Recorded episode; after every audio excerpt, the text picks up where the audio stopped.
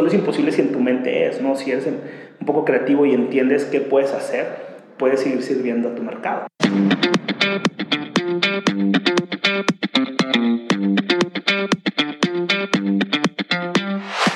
Hola, soy Alex Galvez y esto es Fundadores, el podcast donde me dedico a tener conversiones con fundadores de startups latinoamericanas para deconstruir sus experiencias, su historia, sus errores y sus aciertos, y así encontrar los aprendizajes y herramientas que tú puedes aplicar en tu día a día. Bienvenido. En esta ocasión estoy con José de la Luz López Sanguino, CEO y fundador de Deltaí, un banco mexicano que busca ser el asistente financiero de startups y pymes. Su primer producto es una tarjeta por empresas que combinado con sus dashboards y analíticas ayudan a las empresas a llevar sus finanzas en orden y así dar peace of mind a los emprendedores. Espero que disfrutes esta entrevista. José, bienvenido a Fundadores. Hola Alex, ¿cómo estás? Bien, bien, gracias. ¿Tú qué tal? Bien, contento por la invitación y la oportunidad. Este es mi primer podcast, entonces estoy contento y nervioso. Buenísimo. Me gustaría empezar hablando de tu pasado oscuro, tu pasado corporativo. En específico el tuyo, que es doblemente oscuro. Después de estudiar economía y tech, trabajaste en British American Tobacco. Ya me pusiste como el diablo de diablos.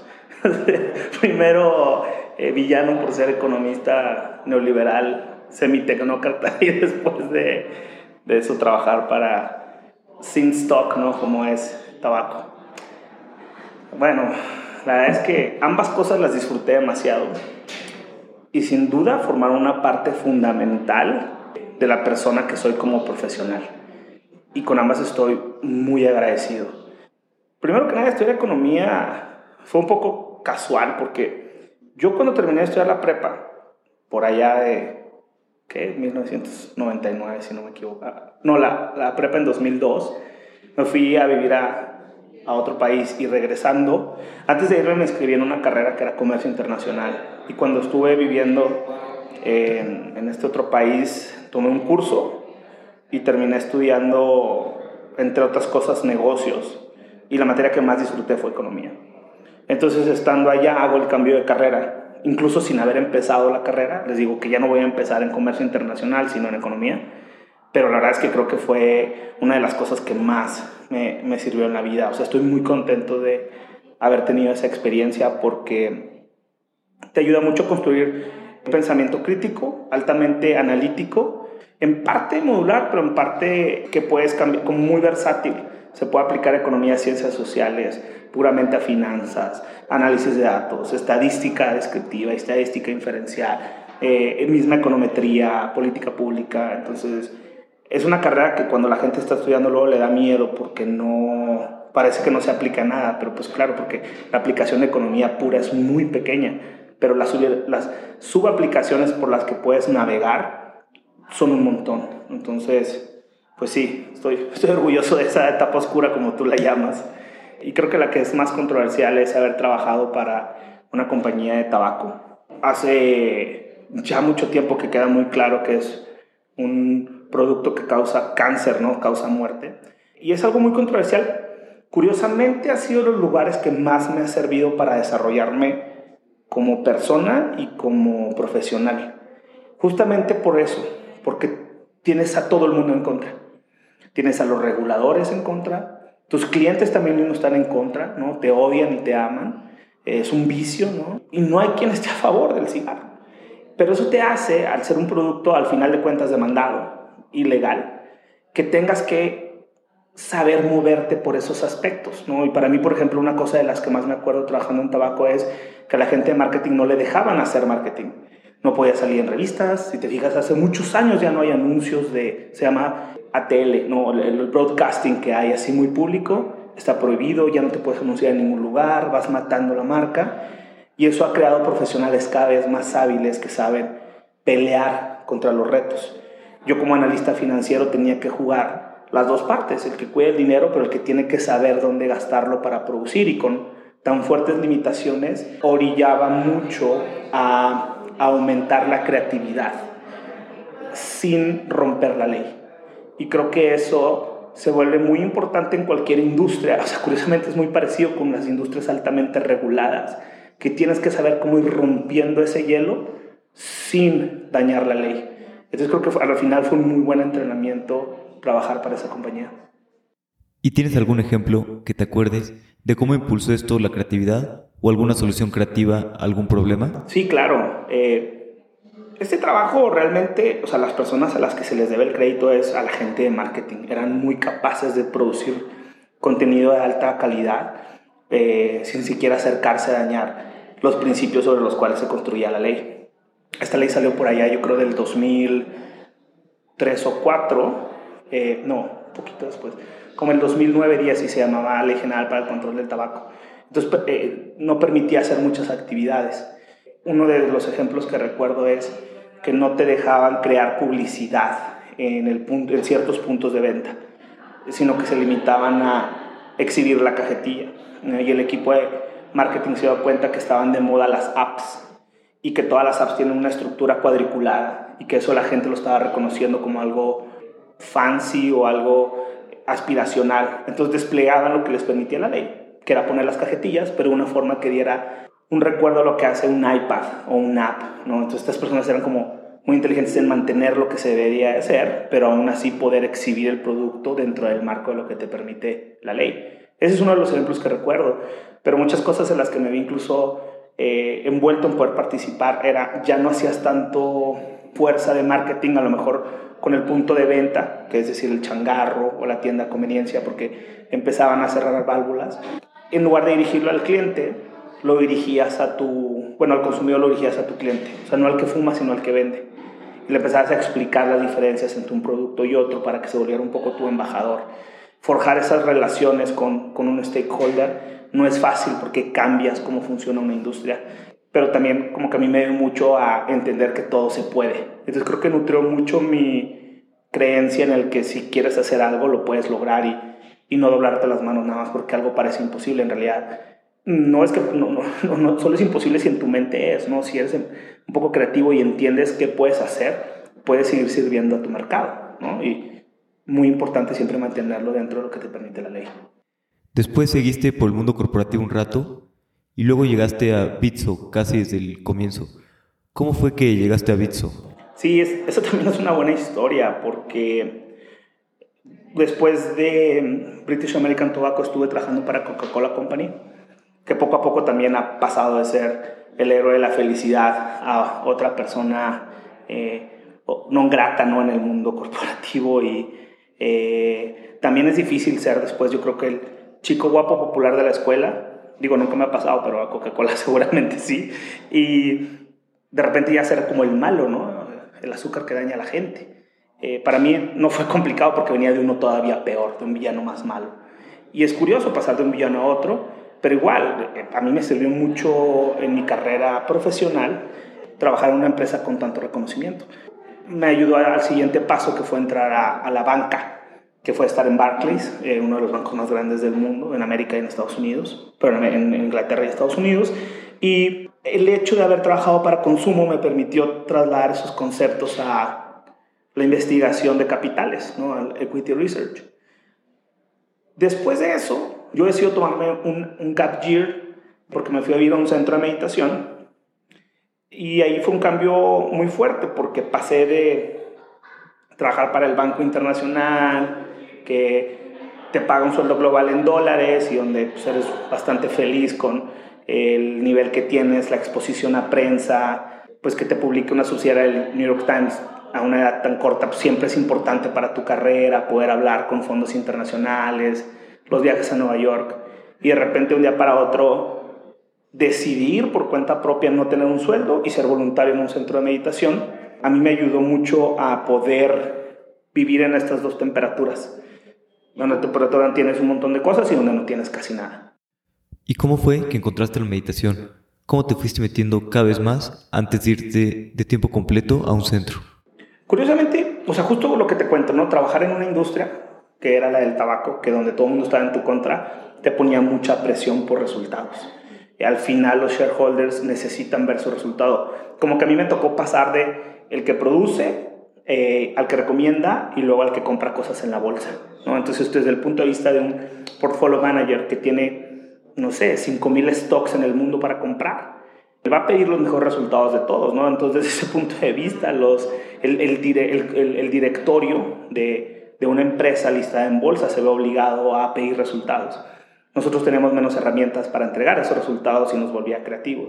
Yo podía ver ya ¿no? los, dos, los dos lados, tanto él como alguien tenía que entregar resultados y como lo pedía un accionista. Entonces, e, eventualmente cuando decido, cuando, cuando estoy en, bajo tanta presión en British American Tobacco, me doy cuenta que necesito encontrar algo que me ayude a sentirme mejor, ¿no? Tanto trabajo, tantas horas de salir tarde y tanta presión eh, igual a una edad tan joven te, te, pueden romper. Y cuando yo sentí que me estaba rompiendo, fue cuando decidí entrar a practicar meditación. Entonces empiezo a practicar meditación desde que estaba en Monterrey, recién graduado, trabajando para British American Tobacco. Continúo en la Ciudad de México cuando trabajo para Coca-Cola Company. Continúo haciendo esto cuando estoy trabajando para el banco. Y me hace sentir también que decido pues, alejarme de toda la parte corporativa, que si bien siempre he disfrutado, sentía que ya había cumplido todo lo que quería. ¿no? Ya había pasado por varias etapas, estaba a gusto, había ahorrado suficiente dinero para dedicarme a ser voluntario por un muy buen tiempo. Y fue, fue la mezcla de conocer esto con tanto tiempo y practicar meditación y estudiar que eventualmente me llevó a volverme voluntario de un centro de meditación por, por tiempo indefinido. Durante un tiempo también fuiste monje budista. ¿Fue cuando estabas allá? ¿Fue antes de irte? ¿Cómo fue? Sí, eh, yo fui monje budista un par de años, tomé los votos monásticos de budismo eh, tibetano. Eh, uno de esos dos años yo trabajaba en el banco. Entonces de repente la gente del banco ya empezó a ver un tipo que llegaba con, sin, sin pelo, ¿no? De un día para otro. Igual yo seguía llegando en traje, pero sin pelo, ¿no? Y saliendo de ahí usaba mis hábitos en casa, mis roomies, se acuerdan muy bien de eso. Y después de un año de hacer las dos cosas, fue cuando decido un poco buscando devolver algo de lo que me han dado todos estos años ser voluntario. No sabía cuánto tiempo iba a durar, pero quería tener la oportunidad de hacerlo por tanto tiempo como fuera posible. Entonces, así es como dejo el banco y me voy a tiempo completo a ser voluntario dentro del segundo año del que a la vez fui monje. Entonces, como monje hice las dos cosas, trabajar en un banco y después ser voluntario.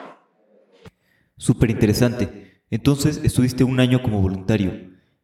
¿Y cómo fue el momento en el que decidiste ya terminar tu voluntariado, regresarte a México? ¿O qué pasaba por tu mente? Mi plan original era irme a uno de estos centros de retiro que hay. Hay algunos en el norte de Inglaterra y otros en Alemania, donde son, están internados en los bosques. Pagas un año o cierto número de meses y no, hace, no te dedicas a nada más que a trabajar para el centro limpiar y mantenerlo y después estar meditando. Pero cuando el grupo de meditación vio que era bueno para administrar y yo dije, ah, perfecto, he hecho esto toda mi vida, ya no me pude ir a otro país, me quedé resolviendo problemas mundanos del centro de meditación y después surgió la oportunidad de crear un centro de meditación en Guadalajara, que fue para lo que renuncié. Y justo tres días después de que renuncié, el funding que tenían para el templo lo cancelaron pero yo decidí que ya había tomado una elección y que me iba a mantener. Entonces, igual, por, por suerte del destino, terminé otra vez en la Ciudad de México, pero siendo monje. Y fue raro porque ya era como una vida separada de lo que hacía antes.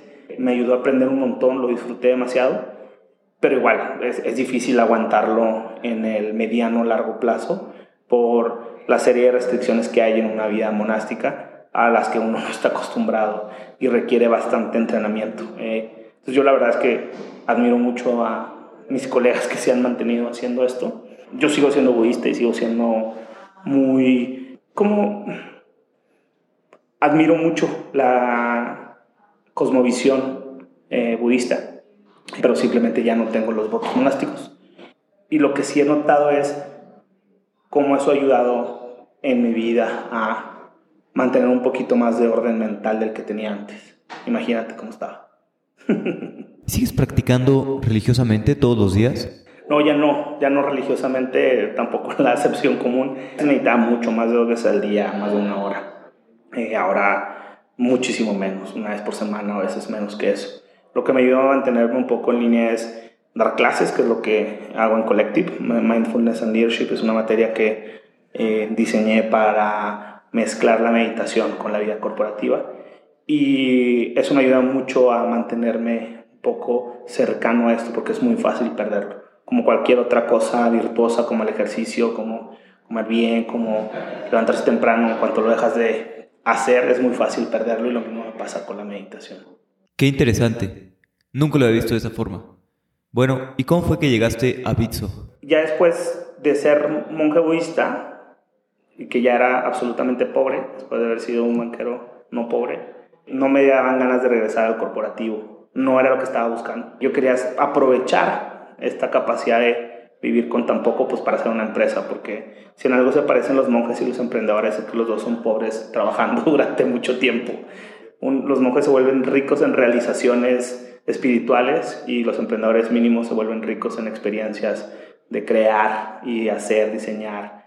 Entonces, eh, aprovechando esa capacidad de vivir comiendo solamente tacos de canasta, dije, bueno, vamos a tratar de crear algo nuevo. Yo quería crear, no sabía, no tenía ni idea, ¿no? Dije, quiero hacer algo que tenga que ver con pagos. Siempre me ha gustado mucho fintech, siempre, siempre.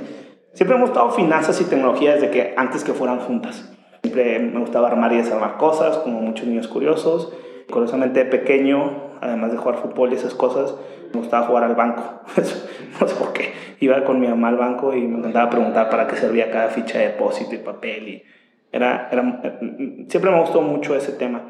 Entonces, cuando salgo del centro de meditación, yo me junto con mis amigos a preguntarles, pues, qué había, de qué se trata. Yo no sé nada de emprendedurismo, les digo, y pues quiero saber qué hay para no hacerlo, no repetirlo. Lo único que podía escribir en aquel momento era que yo quería hacer como un PayPal mexicano, que nunca voy a saber qué es eso. Pero lo que quería, yo lo que imaginaba era gente pagando el microbús con un dispositivo móvil y no con dinero. Es lo único que sabía, o sea, yo sabía que el dinero, como lo conocemos, iba a desaparecer. Y uno de mis amigos, Pato Bichara, me dice, pues yo creo que antes de que hagas eso te convendría conocer a, a otros amigos míos que están creando algo pues no sé si es lo mismo, pero ustedes hablen, se van a entender, fue lo que me dijo. Y así fue como conocí a Daniel Bogel, eh, yendo a una cena con él, le explico un poco lo que quiero, él me explica lo que está haciendo, nos entendemos bien y me invita a si quiero participar en, en el proceso que tienen. Para mí era eso excelente porque yo no conocía nada de ese mundo a profundidad. ¿Ya conocías Bitcoin? ¿Habías escuchado de Bitcoin o fue tu primer acercamiento? No, de Bitcoin ya había escuchado porque uno de mis amigos más ñoños en, en, cuando trabajaba en British American Tobacco, que obviamente siempre trato de juntarme con, con los ñoños porque somos iguales, entonces me decía que era el dinero de los piratas del Internet, ¿no? Que eran unas moneditas con las que jugaban sus amigos en Reddit. Eh, y yo decía, ¿qué onda contigo, No te entiendo, ¿no? Y entonces siempre era alguien que eh, es un tipo muy inteligente. Siempre me juntaba mucho con él para que me explicara cosas. Eh, de hecho, ahora se es financiero, pero se volvió programador por, por gusto. Aprendiendo, como muchos de los programadores más exitosos, picándole a Internet. Y él, él minó algunos Bitcoin con, con su laptop, pero no le entendía nada de lo que me explicaba, ¿no? Y lo único que entendía era cómo piratear canciones, entonces eso sí le aprendí. Y pasando el tiempo, ya cuando conozco a Bitso, ya recuerdo que tenía que ver con este dinero del que hablaba mi amigo, de las moneditas, así le decía. Y, le marqué y digo, oye, pues resulta que esto ya vale, creo que valía como mil dólares, no, diez mil pesos, que con el tipo de cambio, no sé, eran, no sé, 700 dólares, no recuerdo. Pero me acuerdo que la primera porción de Bitcoin que compré me costó 10 mil. Y ahí debe estar, o sea, le metí mil pesos. Ya debe estar en mi historial de, de Bitso. Porque eso sí, o sea, en cuanto antes de entrevistarme metí a la plataforma a ver qué hacía y me sorprendió porque luego mucha gente que entrevistábamos no hacía eso y yo me volvía loco, ¿no? Cuando los quería traer finanzas decía, ¿cómo no puedes meterte a utilizar en donde quieres trabajar? Y me, sigue pasando con colegas que conozco que luego mucha gente no investiga a profundidad qué es lo que va a hacer. Entonces como que aprovechando esa curiosidad compré mi primera porción de Bitcoin y recordé mucho lo que me contaba mi amigo de BAT, de cómo funcionaba este dinero, le marco me dice, no tengo idea dónde está ese dinero, o hace mucho que lo perdí. Era un juego para nosotros, lo guardé en alguna USB como guardé mil otras cosas. ni, ni siquiera hice el esfuerzo por buscarlo, o sea, no nos importaba. Lo único que quería hacer era como vencer el juego, que a lo que se refería él era a encontrar el bloque ganador que te da bitcoins, validar una, un bloque. Y eso era de lo que se estaban tratando de, sí, que se instalar el nodo, hacer, no sé, todas las partes técnicas que, que surgieron, pero muy temprano, esto se fue en el 2009, pues. Y, y, ya entendiendo como de qué se trataba, me inspiró mucho el proyecto de Bitso, muchísimo, y llevé totalmente en línea con el mundo que yo me imaginaba, que es un mundo que no utiliza efectivo, y con los otros beneficios que tiene esta moneda, que es la libertad, ¿no? el poder ser altamente democrático y que mucha gente lo pueda usar. Entonces decía, no, pues mi visión de esto del PayPal mexicano no, ni siquiera se acerca a cosas que ya se están creando, ¿no? Mientras el mundo cambió tecnológicamente, mientras yo estaba mirando hacia adentro mi parte espiritual, para mí fue con mucho agrado ver que estas cosas estaban pasando. Ahí fue donde dije, me quiero meter a esto, ¿no? Quiero, quiero aprender. Y eso fue lo primero que decidí hacer, ¿no? Y Bitso siempre fue un lugar que te permitía eso, aprender y preguntar, y era muy bien visto estar preguntándole a tus amigos que entendían.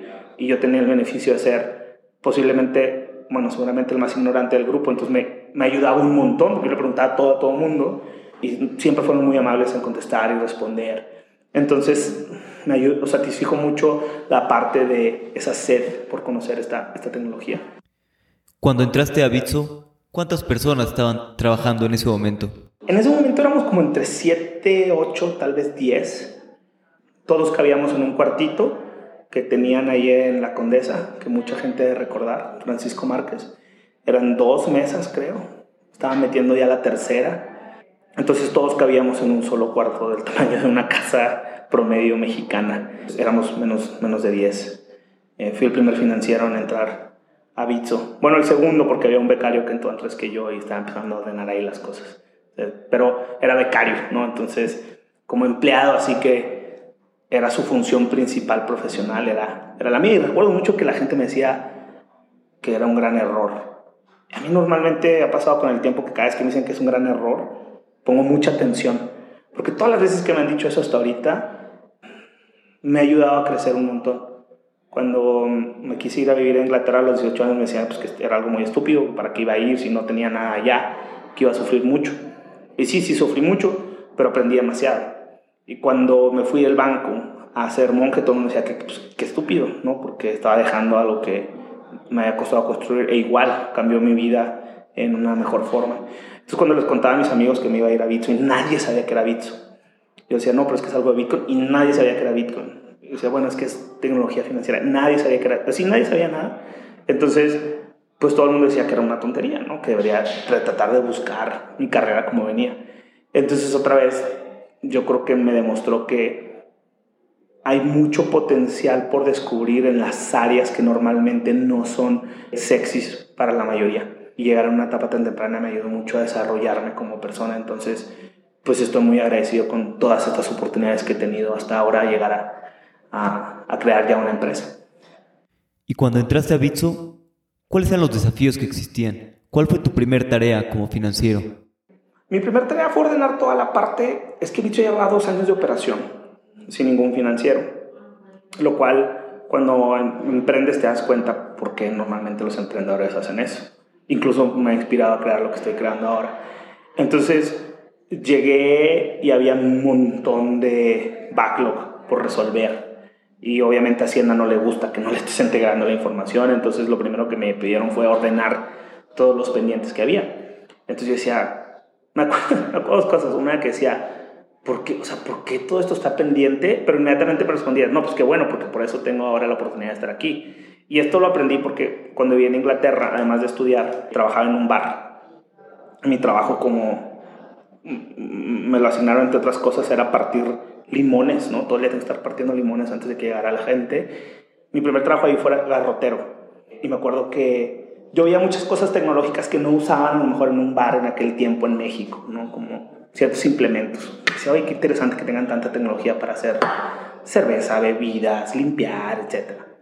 Y cuando le reclamé a uno que porque si eran tan avanzados en su tecnología y revolución industrial, que por qué no tenían una máquina para cortar limones, me dijo que sí, y le dije que, pues, ¿dónde estaba? Que me dijera, porque la quería usar. Y me dijo, tú eres esa máquina. Entonces como que fue una experiencia muy fuerte porque yo me la, así me la creí enterita, porque muchas veces había una, o sea, había una máquina para cortar un montón de zanahorias de una sola vez, ¿no? Y al principio yo no sabía que había eso, entonces cuando me enteré me ayudó a hacer mi trabajo más rápido. Entonces cuando pregunté por la máquina de limones, me dijo, tú eres la máquina que los corta. O sea, era un poco como en burla, ¿no? Pues para eso tenemos un inmigrante aquí que haga esas cosas. Pero un poco eso es lo que experimenté en Bitso. Dije, ¿por qué no hay una máquina que haga esto? Dije, pues yo soy la máquina. O sea, para eso me pusieron aquí. Como que rápido, o sea, ni siquiera pasó un segundo antes de empezar a pensar que por qué se este fue. No, pues, por eso estoy aquí, si no, no estuviera yo. Como que, pues vamos a arreglar eso. Y esa fue mi primera tarea. Y casi creo que un segundo después fue cómo explicarle a las personas que nos preguntaban, a los contadores, a veces a las autoridades qué era Bitcoin y cómo se debería de de arreglar contablemente. Y como mucha gente sabe, yo no soy contador, yo soy muy poco de contabilidad. Pero había aprendido ya mucho de cómo resolver problemas difíciles, incluyendo cómo explicarle al gobierno cómo se tenían que calcular ciertos impuestos del tabaco.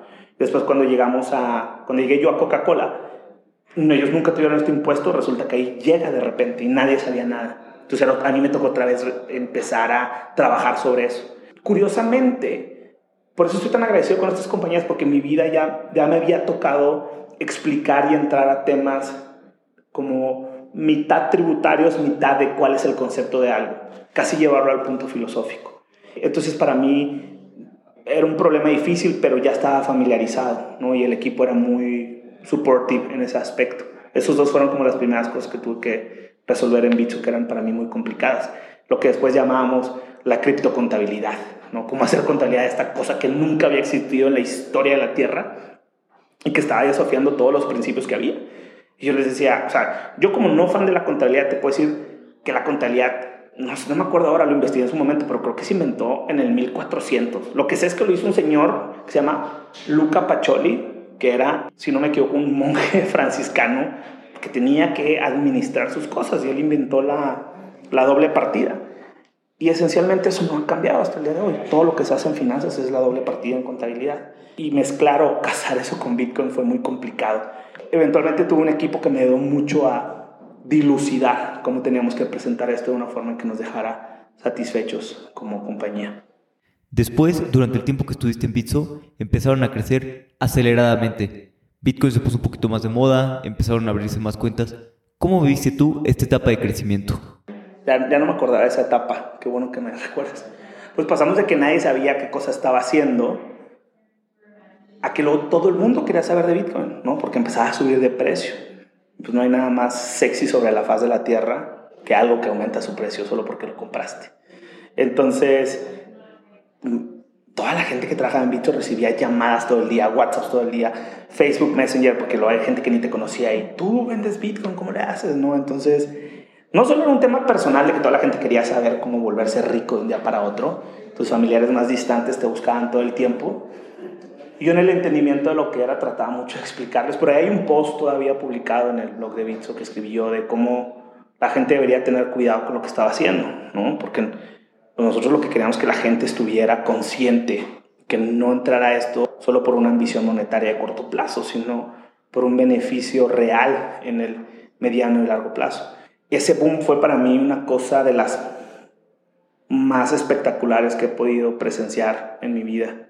Cómo el interés creció de un momento a otro. Los servidores ya no aguantaban de repente tanta eh, flujo de personas, ver al equipo de ingeniería así morir en la cancha por, por resolver estos problemas tan rápidos, como que me, asombraba, me asustaba, ¿no? Y, crecía Bitso de una forma vertiginosa, como lo crecía Bitcoin pues creo que una de las cosas por las cuales Bitso sigue siendo un éxito es porque logró estirarse con esta fuerza que pocos exchanges lograron en el mundo. Y eso impactaba todas las áreas. A nosotros también nos impactó un poco en finanzas, pero parte de lo que aprendí mucho en las compañías anteriores fue a diseñar sistemas que pudieran escalar en cuanto a planeación financiera y a utilizar mucho el tiempo en, en entrenar a mi equipo a resolver estos problemas. Entonces, disfrutamos del, lado financiero mucho esta subida creo que no fue tan divertido para la gente de ingeniería porque sí era un reto bien complicado, pero pues demostraron por qué están donde están, lo han hecho muy bien. Y creo que pues nunca he visto algo parecido a eso, a que cientos de personas se acerquen a querer usar el producto que tienes. Para mí fue sí es una de las experiencias igual que más me ha aportado en la vida. Entonces me vuelve, me ayuda otra vez a pensar en cuando la gente me decía, no, no entres a esa cosa, o sea, está bien loca, estás arriesgando tu futuro profesional. Sí, seguramente lo hice, pero valió mucho más el aprendizaje que tuve, poder aprender de gente, o sea, el equipo que, que lo constituía, me ayudó a crecer demasiado. Y después de Bitso, te fuiste a Sapo en San Francisco. ¿Cómo fue tu experiencia en esta empresa? Bitso es increíble, ¿no? Y, yo conocí ahí a Sapo. Sapo es un producto que... Bitso es un exchange. Lo que hace es intercambiar órdenes, o bueno, es un lugar donde la gente puede poner órdenes de compra y de venta y el sitio hace el matching de estas de forma automática lo que hace Sapo es distinto. Sapo es una cartera de alta seguridad con un medio de disposición de pago. Pero ahí no hay órdenes de compra y venta, no es un exchange. la contraparte siempre es Sapo. Recuerdo esto porque a mí me ayudó mucho trabajar en Bitso para entender esto cuando llegué a Sapo, incluso para los empleados. Por eso te contaba que lo he visto en otros lugares, no sabían qué hacía Sapo a veces y decía, ¿por qué no sabemos esto? No me acuerdo que platicaba con uno de mis compañeros que se llama Carlos Maslatón y, y, hacía muchas estas explicaciones. Sapo siempre es la contraparte, ¿no? En la compra o la venta de un Bitcoin. Es un sistema que funciona muy diferente. Entonces yo conocía un poco de Sapo porque incluso me habían recomendado unos libros de Bitcoin, de los primeritos que se publicaron, que incluso alguno de ellos dice, cuando acabes de leer este libro ya no va a ser relevante. Es más, cuando lo publique ya no, ya olvídate, mejor busca tú en el Internet. Y es un consejo que yo le decía también a la gente en aquel tiempo. Entonces conocí a Sapo y a Wences Casares en libros y en literatura. Y cuando, cuando me buscan de Sapo, la verdad es que no me la creo. Digo, no puede ser, o sea, esto es una startup de Silicon Valley que opera en 150 países, es un referente en los libros. Si tú buscas en internet a Wences Casares, le dicen eh, el paciente cero, ¿no? Es el primero que se infectó con este virus. Entonces, yo decía, caray, esto ya está muy loco, ¿no? Eh, y la verdad es que no, me, costaba mucho pensar que me estuvieran buscando ese lugar. Entonces, yo creo que la conjunción de haber estado trabajando en una industria cuando muy pocos creían en ella, en un área muy difícil de llevar, como la parte financiera, sobre todo por la parte de regulatoria y la parte tributaria, contable, me ayudó a tener una buena posibilidad. Entonces yo feliz de, de, trabajar con ellos, mi primera como Silicon Valley Company. Ellos te permitían trabajar remoto, pero yo viajé más de la mitad del tiempo traían para todos lados. Pues con esto de que operan en 150 países y mi trabajo era la planeación financiera global, pues a veces me enseñaban cosas en Argentina, a veces en Gibraltar, a veces en Estados Unidos, en Nueva York, California. Fuimos a hacer un experimento enorme también a Kenia, donde es muy fuerte M-Pesa. Entonces, pues me tocó estar en, en, todo el mundo y me ayudó mucho a aprender esto de la cultura de trabajo remoto y cómo administrar los equipos con suficiente documentación y con principios. Un equipo enorme, ¿no? Cuando yo me fui de Bitso, uy, no me acuerdo, pero yo creo que unos como 40, tal vez 45. Cuando yo entré a Sapo, yo era el número 150 y cuando salí de Sapo ya era como el 200, o sea, ya estaba entrando el 250, o sea, creció increíble, creo que no sé, van a ir tal vez en 300, no lo sé. Fue raro porque para mí era familiar entender todo el tema de Bitcoin porque aprendí muchísimo en Bitso, pero también era bien diferente trabajar con gente de todo el mundo, con zonas horarias de todo el tiempo. Entonces de repente tenía que empezar muy temprano, a las 5 o 6 de la mañana, con mi jefe en Londres, que él estaba desesperado porque era mediodía para él, y tenía preguntas, y luego ya cuando él se iba a dormir y me quedaba, empezaban con toda la energía la gente de Palo Alto, y tú ya que dormir, ya no me estés haciendo preguntas a las 10 de la noche. Y luego después tuve un equipo que trabajaba en Filipinas, entonces me ayudaba mucho, pero al principio fue horrible entrenarlo porque no quería hacerlos desvelar a ellos, pero entonces yo tenía que cumplir con estas horas. Sapo fue una experiencia bien profunda. También me ayudó mucho a estirar un poquito como que lo que había aprendido en Bitso, que un poco ya me empezaba a sentir también en una comodidad extraña, en Sapo era todavía muy retador, porque yo ya no conocía las reglas locales, yo no sabía nada de regulación de Gibraltar, no sabía nada del Bitcoin License de Nueva York, el Bit License, no sé, en X países en los que operábamos, entonces empezar a hablar de un montón de monedas, un sistema diferente, equipos de todo el mundo, enteramente remoto, eso me, me aportó un montón. Entonces disfruté muchísimo el viaje de Sapo, muchísimo. ¿Cómo fue que decidiste salirte de Sapo y empezar tu propia startup, Delta I? Yo siempre había querido hacer algo, pero nunca supe cómo. o sea, no sé si algún día podré decir en un podcast que ya sé cómo, pero siempre decía, como que no tengo la idea. Siempre tuve excusas. Primero, no tienes dinero, pero te das cuenta que nunca vas a tener dinero. Y luego, no tienes las capacidades y otra te das cuenta que nunca las vas a tener todas las necesarias. Y luego ya mi última idea, mi última excusa era no tengo una idea. No tengo una idea, no tengo una idea. Pero ya estaba desesperado porque después de este mega rush que era venir de Bitso, que como bien comentaste era como subirte a la rueda de la fortuna cuando estaba apenas dando vueltas y ya traíamos una rueda de hámster así. Después a otra más ruda que era Sapo, ¿no? Entonces como que yo ya estaba así muy revolucionado y quería hacer algo, ¿no? Me, me frustraba si no estaba creando algo. Ya no quería hacer más, crear equipos, de administrar, como que decía, necesito hacer algo que yo pueda decidir cómo vamos a movernos pero que es una lástima que no tenga una idea. Como que pensé, pues la idea nunca va a llegar solo un día así en Inception, en el, la madrina del emprendedorismo, mientras duerme así, ah, inventa una red social, ¿no? Pues no se puede. Pues lo que hice fue un poco como quemar las barcas al estilo Cortés. Dije, un día me tengo que aventar. Pero para tener un poquito de experiencia, lo primero que se me ocurrió hacer fue un hackathon. Dije, hice la idea en un fin de semana y se parecía mucho a una cosa en la que yo participaba mucho de más joven, que era la solución de casos de negocios. Como este método de solución de casos de Harvard ¿no? se, se volvió muy popular en todo el mundo, había concursos de solución de casos de negocios y era muy parecido. Te daban un caso, tenías para resolverlo cierto número de horas y luego ya entregabas, presentabas a un jurado. Y un poco el hackathon es lo mismo, te dan un problema, tienes un equipo multifuncional, multidisciplinario, tienen que resolver y presentas la idea. Dije, pues ahí van a salir ideas y así empecé a juntarme con un grupo de amigos, invité a todo el mundo que conocía, lo puse en todos los WhatsApp groups que tenía y entramos al, al Hackathon BBVA Vancomer, creamos un producto de, basado en automatización, que era principios de inteligencia artificial aplicados a encontrar las, la probabilidad de la capacidad de crédito de un individuo basado en su nombre y su historial de la red disfrutamos mucho hacer eso, lo hicimos muy rápido y dije, el problema para nosotros, este equipo, no es ejecutar, sino ahora encontrar una idea que tenga todas las características que se necesitan, no solo tecnológicas, sino comerciales, y que puedas tener clientes rápido para no morir en el intento. Sobre todo porque sin tener una, un background económico muy fuerte, o sea, yo, yo no tengo como un respaldo económico de herencias y estas cosas que lo son súper útiles tenía que cumplir con otras características para poder darle respiro a un emprendimiento. Y así fuimos iterando varias cosas. De hecho, lo primero que quisimos hacer fue un sistema de pagos con QR. Y le dedicamos varios meses a eso hasta que anuncian Cody. Y nos así como, no, pues ya no, no tiene ningún sentido era competir con el monopolio natural y definitorio que es el Banco Central, no hace su función, pues es más central. Nadie más puede hacer esto. Entonces dije, no, pues ¿para qué hacemos eso?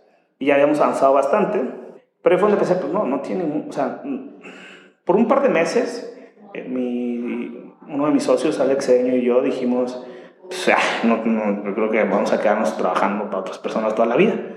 Y luego, como ya teníamos esta costumbre de juntarnos una vez por semana, Primero nos juntábamos los sábados y hacíamos esto como de 9 a 2 de la tarde y hacíamos que vamos hasta las 9 de la noche.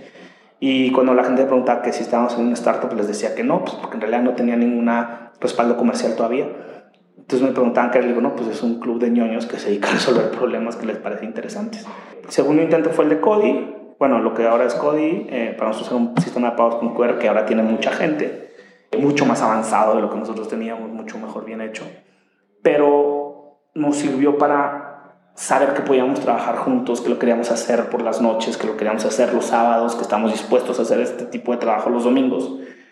Y un día, ya a punto de resignarnos, como diciendo, bueno, pues lástima que no tenemos creatividad, como que de repente surgió nuestra cara que siempre tuvimos enfrente del problema que teníamos que resolver. Yo todavía me tocó administrar negocios y no teníamos tarjetas. A Sapo no le daban tarjeta, a Bitso no le daban.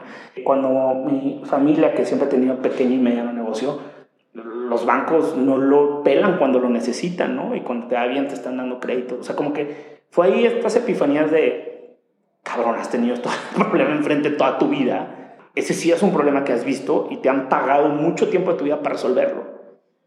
Ahí hay algo que hay que resolver, ¿no? Y lo mismo pasaba con Alex. Alex es ingeniero, había trabajado en fintech, había estado haciendo conexiones con otros proveedores financieros. Y como que ahí fue donde nos dimos cuenta pues, que no había que encontrar una idea, sino trabajar sobre lo que ya habíamos estado resolviendo de forma natural. Y ahí fue donde empezamos a sentarnos a hablar de esto. Y el principio sobre el cual se creó Delta I es, para mí las finanzas son bastante simplonas. Como financiero es como, pues es una suma y una resta y la tiene tanta sofisticación. ¿no? Cualquiera que que tiene más, pues nomás lo estás adornando.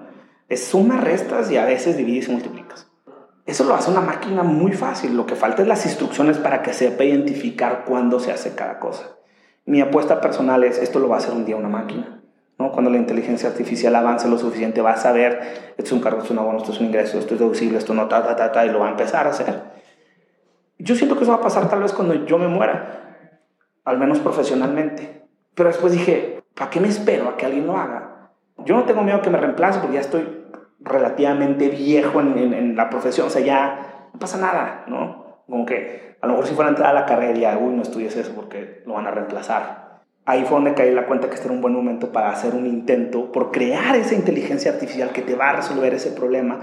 Pensando, cuando llegué a vivir a esta ciudad, yo hace nueve años, no existía un app que te dijera por dónde tienes que ir para que hubiera menos tráfico. Y nunca lo pensarías. Había esta cochinada del GPS tradicional, pero era horrible, ¿no? Recalculando todo el tiempo y no le confiabas nada.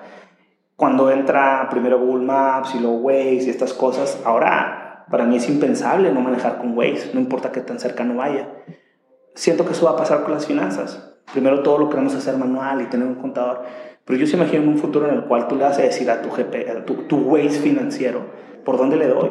¿Gasto? ¿No gasto? ¿Qué hago? Tú sabes que retienes el control cuando manejas. Tú puedes ver cosas que hoy, no, hoy en día no puede ver al 100% la suma de colaboración con automatización inteligente. Tú retienes el control, pero hay cosas tan simples que prefieres que lo haga. Dime la ruta. Ya si algo se me atora en el camino, no puedo pasar, hay un bloqueo, pues ya entra la inteligencia humana que hoy en día resuelve problemas, no sé cómo categorizarlos, pero que no le deja resolver a una máquina.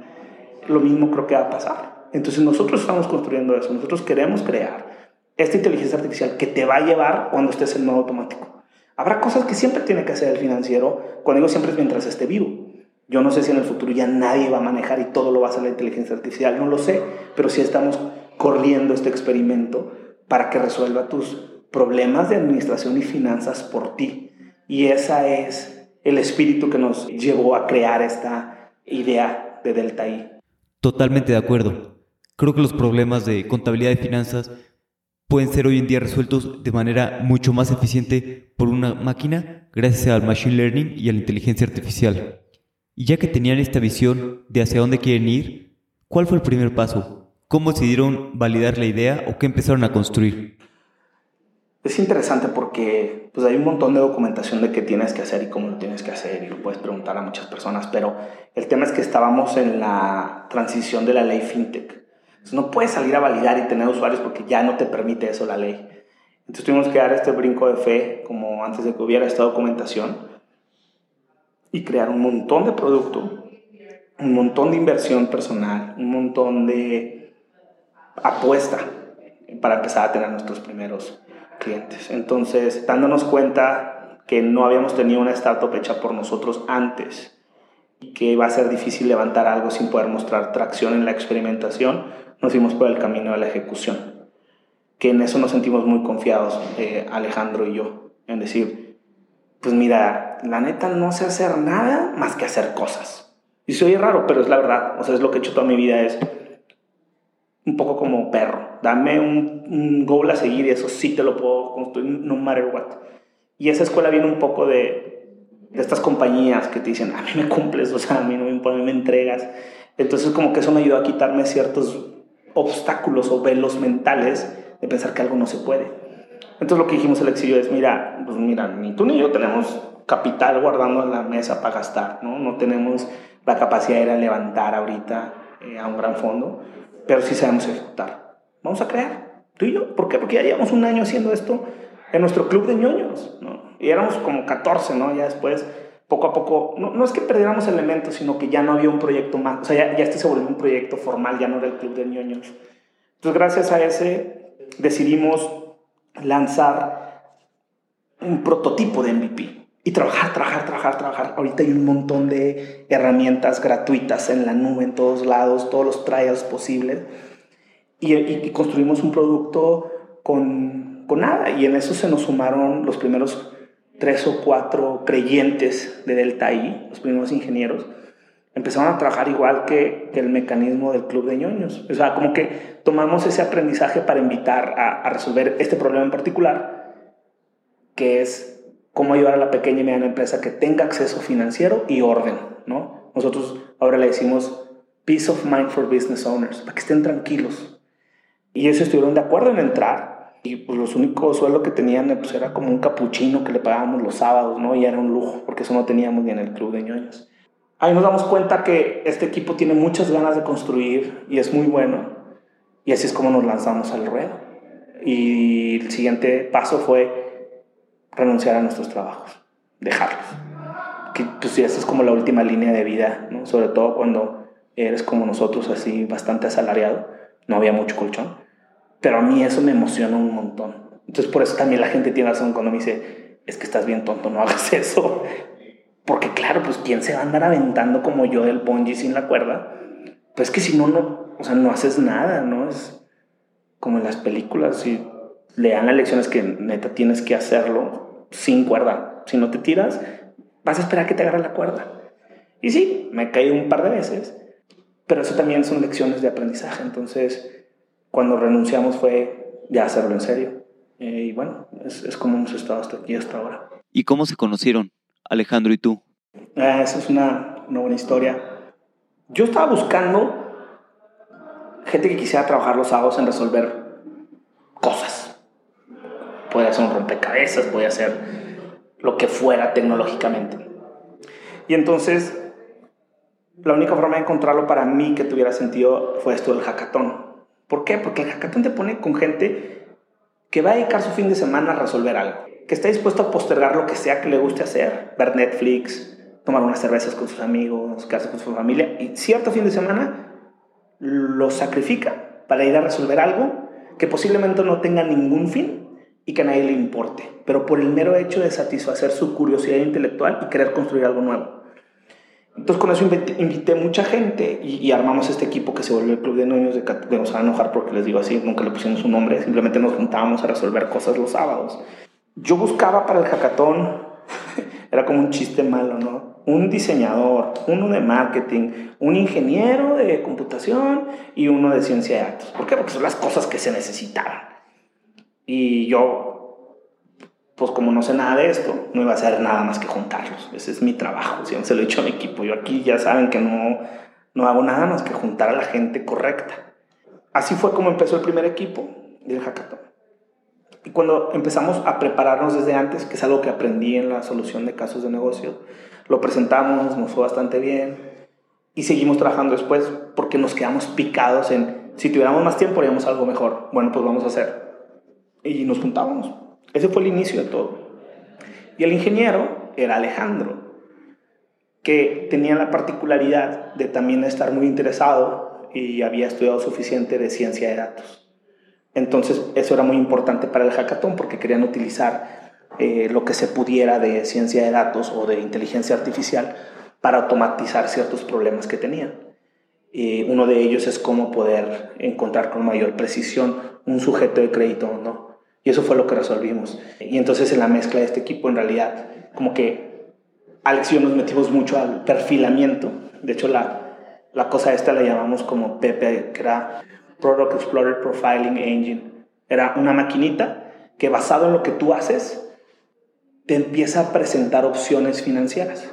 Entonces yo hice unos perfiles que decían, si estás de tal, tal edad eh, y tienes tal, tal ingreso y tal, tal escuela o educación, existe una probabilidad tal de que a lo mejor tengas una pareja y estés buscando lugares para ir a tener dates, ¿no? O después lugares donde comprar un anillo, o después cosas para un bebé, ¿no? O después seguro de vida. Esto es lo que hacía la maquinita.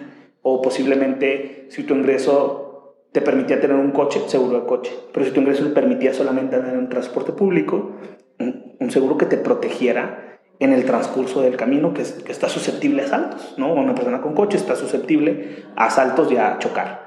Una persona que está en el transporte público a un accidente del chofer o que alguien lo asalte. Entonces, como empezar a ofrecer estos servicios era lo que hacía el famoso Pepe. Y entonces, como que alcanzamos a construir apenas un porcentaje de este y nos mantuvimos trabajándolo y entre Alex y yo como que fuimos los más persistentes en mantenernos trabajando esto, los sábados.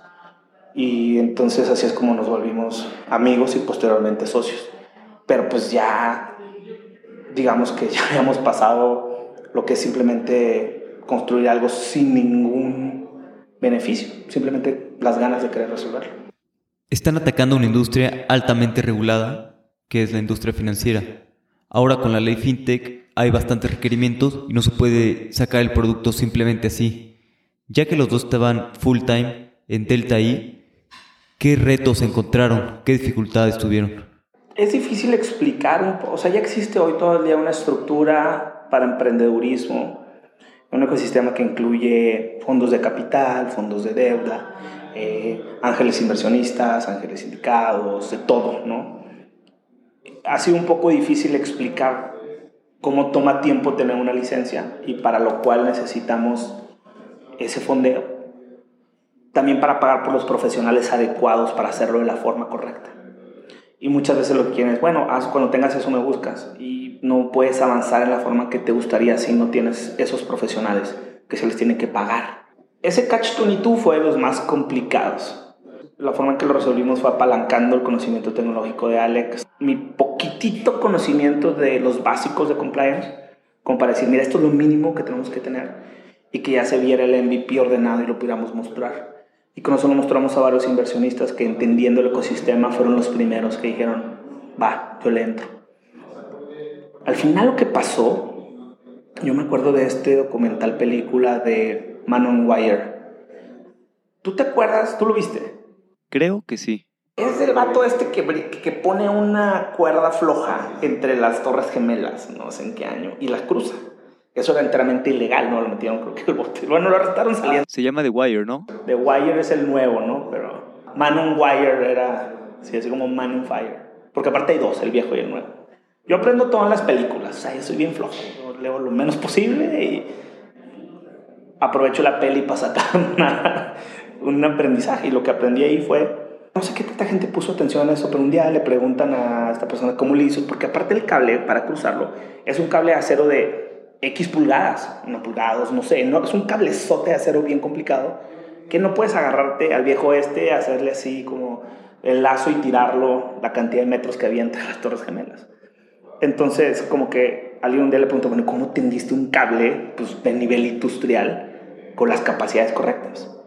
Y lo que hicieron fue, en realidad empiezan con un hilo, con un hilo como en el que coses un botón, un hilo así pequeñito. Este tipo tuvo que aprender a utilizar el, arco y flecha para lanzar una flecha al otro lado donde estaba la torre, la, otra torre en Nueva York, con un hilo, ¿no? Entonces como si fuera la flecha sola.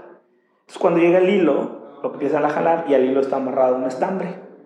Y luego al estambre está amarrado un cordón y del cordón está amarrado una cuerda y de la cuerda está amarrado un cable tipo recocido y luego ya ese cable sí puede jalar el cable de acero. Es un poco lo que hicimos con los pequeños pesos que agarramos al principio, tiramos ese hilo y luego otro y otro y es como hemos estado llegando de una fase a otra, ¿no? Y, y en eso yo creo que con quien puedo estar más agradecido después de los primeros inversionistas es con el equipo que ha aguantado tener que trabajar otra vez en un entorno complicado, donde las leyes son complicadas, donde la gente tiene dinero darle su dinero a una nueva compañía, con dinero limitado, ¿no? Pero es parecido otra vez al Club de Niños, es gente que realmente lo quiere hacer. Por eso siempre es como que mi agradecimiento y mi admiración, pues no tanto a Alex y a René, que son fundadores, sino al equipo que, que está construyendo esto porque algo que yo les digo en cada junta mensual es, entre todas las cosas que estamos seguros, ustedes están seguros que yo no sé programar ni una sola línea de código. Así que los que están haciendo todos son ellos, ¿no? Entonces, yo trato de mantener muy presente eso. Y es complicado porque al mismo tiempo soy muy enfocado a resultados. Entonces, para mí la conclusión de eso es, de verdad, es que este, eh, este equipo yo, yo le debo demasiado, como a pocos equipos en la vida.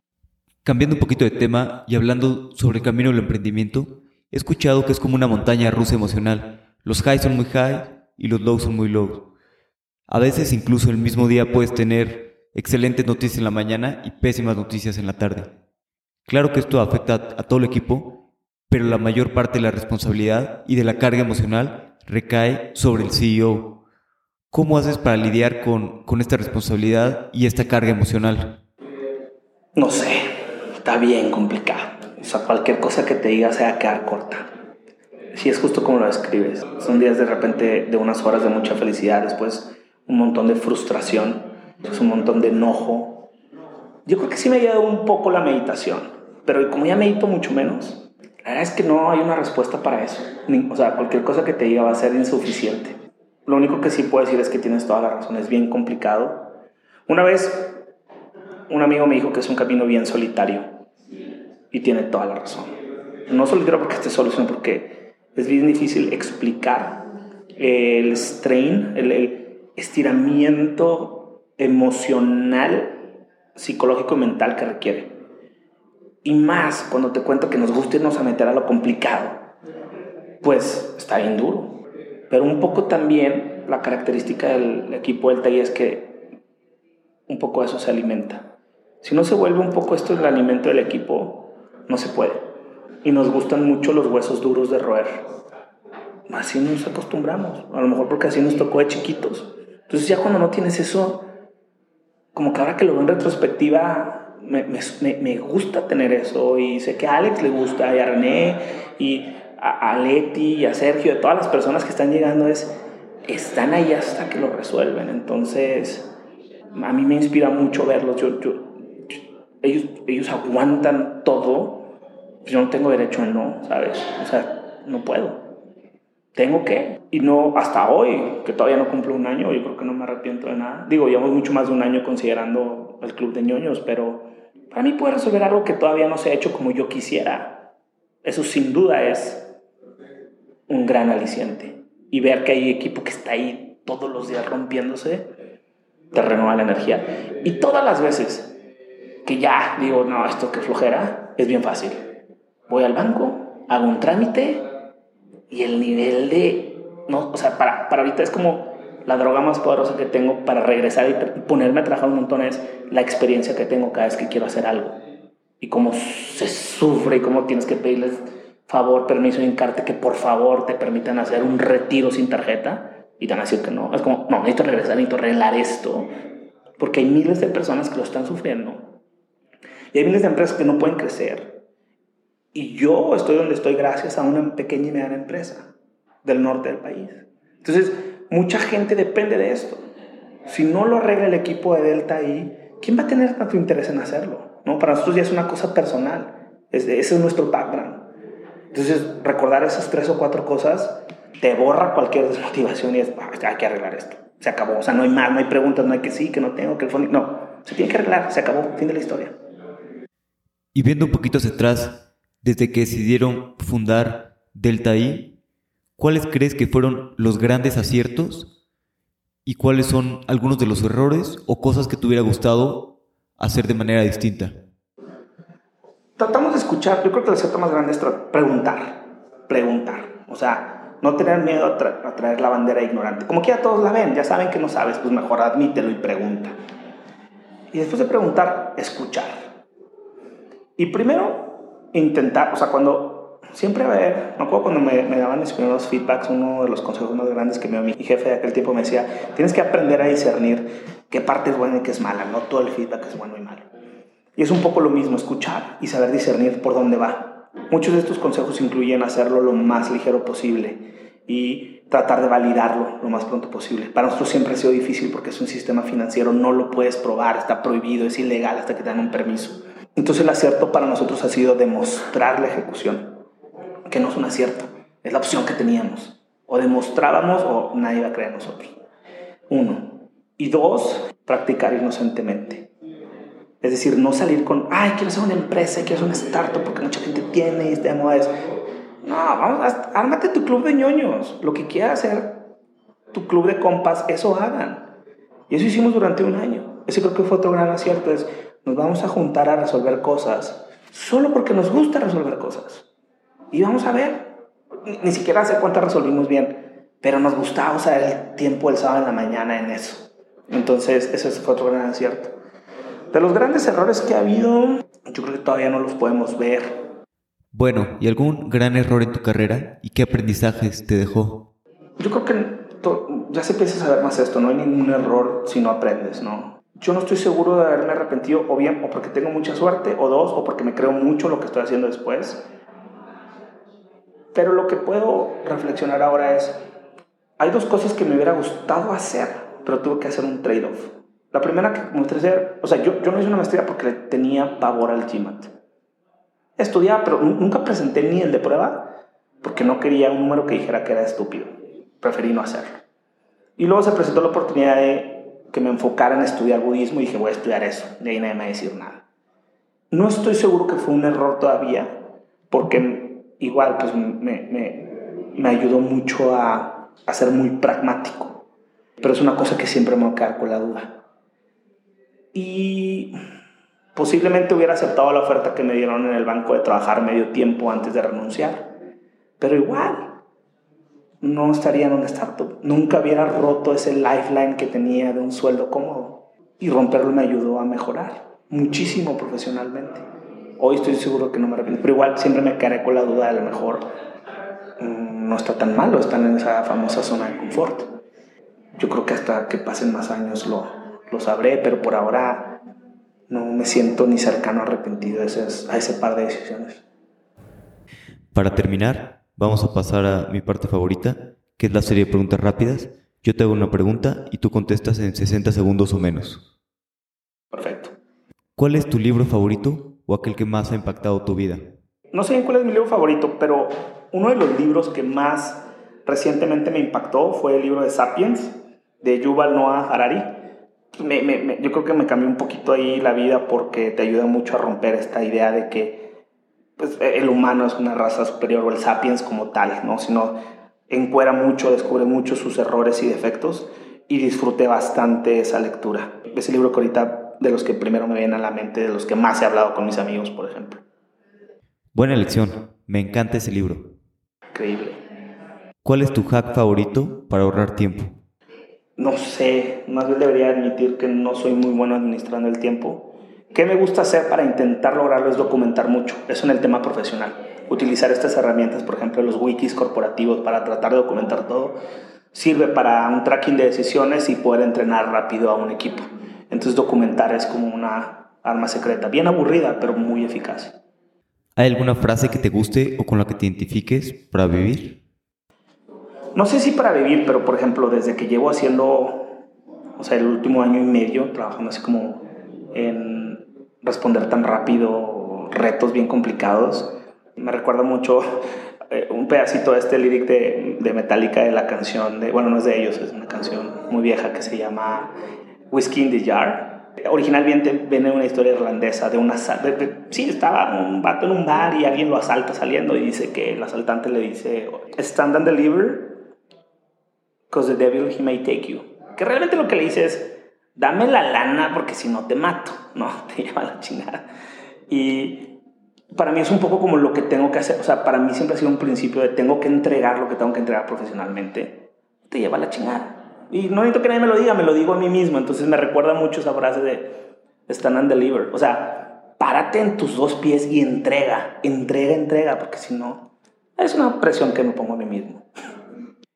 ¿Qué creencia o hábito has cambiado en los últimos cinco años que ha mejorado drásticamente tu vida? Yo creo que la mayor parte de las cosas que he cambiado ha sido para empeorar, ¿no? Porque antes corría, llegué a correr un maratón y ahora me tiré a mi colchón. Pero yo creo que el más beneficioso por mucho ha sido el aprender a meditar y el estudiar cómo funciona la mente desde la perspectiva budista. Eso me ayudó a entender que la mayor parte de las cosas que conozco no son como creo que son. Esa es mi herramienta más fuerte en mi vida. ¿Qué startup o producto, ya sea personalmente o profesionalmente, te gusta usar que creas que es una unfair advantage? Pues más que un unfair advantage, tengo dos cosas que compensan, cosas en las que soy muy malo. Una de ellas es Evernote, porque poca gente sabe que tengo una memoria que no entiendo muy bien cómo funciona, entonces de repente me acuerdo cosas que pasaban hace 25 años de una forma perfecta y luego se me olvida lo que me dijeron hace dos días. Entonces en, Evernote, o sea, como ya sé más o menos cuándo va a pasar, anoto todo en Evernote. Y eso me lo ponen todos mis dispositivos y siempre puedo regresar a las notas. Llevo años, ¿no? Estoy construyendo como un libro personal digital de todo lo que quiero saber y podría haber olvidado. Y el otro que uso mucho y recomendaría es Grammarly porque no soy tan bueno para la gramática en inglés y hoy es fundamental. Entonces eso me ayuda mucho a compensar mis fallas. Más que una ventaja, unfair advantage, es ahí, ahí es donde tapo las, las caries de la muela. ¿Hay algún punto de inflexión en tu vida en el que hayas cambiado la forma en la que piensas? Pues yo creo que pasa todo el tiempo. Eh, yo creo que definitivamente la más fuerte es sí esto de aprender cómo funciona la mente y la capacidad que tiene para crear ilusiones y trucos mentales a veces no deseados. Hoy lo abordan desde la perspectiva como de sesgos mentales, pero en realidad todo es un sesgo mental. Creo que ese es de los que más claro tengo que ha cambiado mi vida de una forma en que no la esperaba. ¿Dónde podemos saber más de ti, saber más de Delta I? Buena pregunta. Mm, en LinkedIn pueden encontrarme, José de la Luz. LinkedIn, José de la Luz, López Sanguino y He estado pensando en hacer mi Instagram más abierto para estar un poco más contacto ahora que la gente comience a conocer Delta I. Esos son como los dos lugares que, que podrían encontrarme.